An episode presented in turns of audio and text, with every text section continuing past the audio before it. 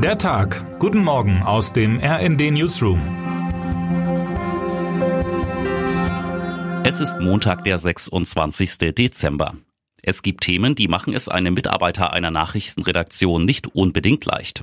Damit meine ich in diesem Fall gar nicht so sehr den Inhalt des Themas, neue Entwicklungen oder komplexe Zusammenhänge, also das, worauf es hauptsächlich ankommt. Nein, manchmal ist das Problem viel banaler. Welches Artikelbild verwende ich für diesen Beitrag? Es gibt Themen, die lassen sich einfach nicht so schön bebildern. Etwa das Thema Geld. Ein Haufen Scheine, lieblos. Ein Sparschwein. Die 90er wollen ihr Symbolbild zurück.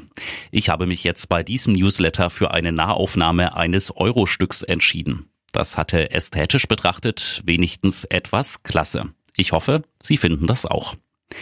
Geld ist an diesem Weihnachtsfest auch ein großes Thema, vor allem weil es knapper wird. So sagte es erst am Freitag Finanzminister Lindner. Als Konsumfest haben diese Tage auch einige Schenkende vor Herausforderungen gestellt. Geld spielt keine Rolle, ist ein Satz, den sich bei den Geschenken derzeit nicht jede und jeder leisten kann. Meine Kollegin Sabine Gurol hat daher einmal aufgeschrieben und mit Grafiken dargestellt, wieso Zeit noch immer das beste Geschenk ist. Über die eigene Zeit hat man dieser Tage deutlich mehr Kontrolle als über das Geld. Verblüffend ist, wie groß noch immer die Zuneigung der Deutschen zum anfassbaren Geld ist, trotz kontaktlosen Bezahlen, Online-Banking und Diensten wie PayPal. Mein Kollege Andreas Niesmann hat sich angeschaut, warum in Deutschland nur Bares auch Wahres sein soll und findet dabei ein paar interessante Punkte, die es noch lange nicht überflüssig machen. Zum Schluss noch ein Tipp. Meine Kolleginnen und Kollegen geben jeden Mittwoch wertvolle Tipps zum Thema Geld im RND Newsletter unbezahlbar. Abonnieren Sie ihn gerne, es kostet auch nichts. Guter Rat ist eben nicht immer teuer.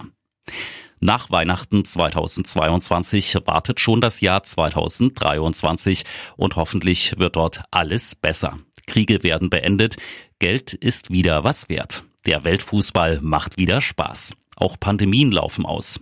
Auf letzteres darf man wohl am ehesten hoffen.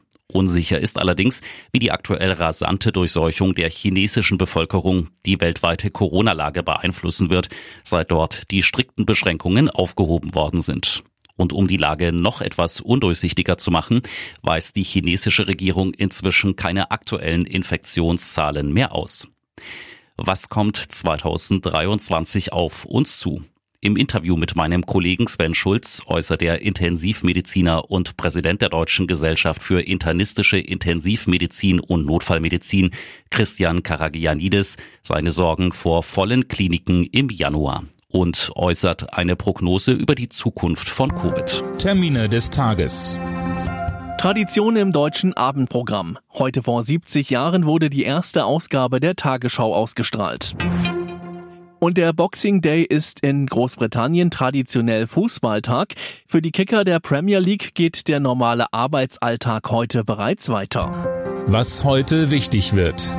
In den USA wird heute der National Winers Day begangen. Grob übersetzt der Tag der Jammerlappen. Am Tag nach dem amerikanischen Weihnachtsfest werden Leute beim Umtauschen ungeliebter Geschenke und dem damit verbundenen Gequengel beobachtet. Außerdem werden die Jammerlappen des Jahres gewählt. Und jetzt wünschen wir Ihnen einen schönen zweiten Weihnachtsfeiertag. Text Nils Thorausch. Am Mikrofon André Glatzel und Philipp Rösler. Mit rnd.de, der Webseite des Redaktionsnetzwerks Deutschland, halten wir Sie durchgehend auf dem neuesten Stand. Alle Artikel aus diesem Newsletter finden Sie immer auf rnd.de slash der Tag.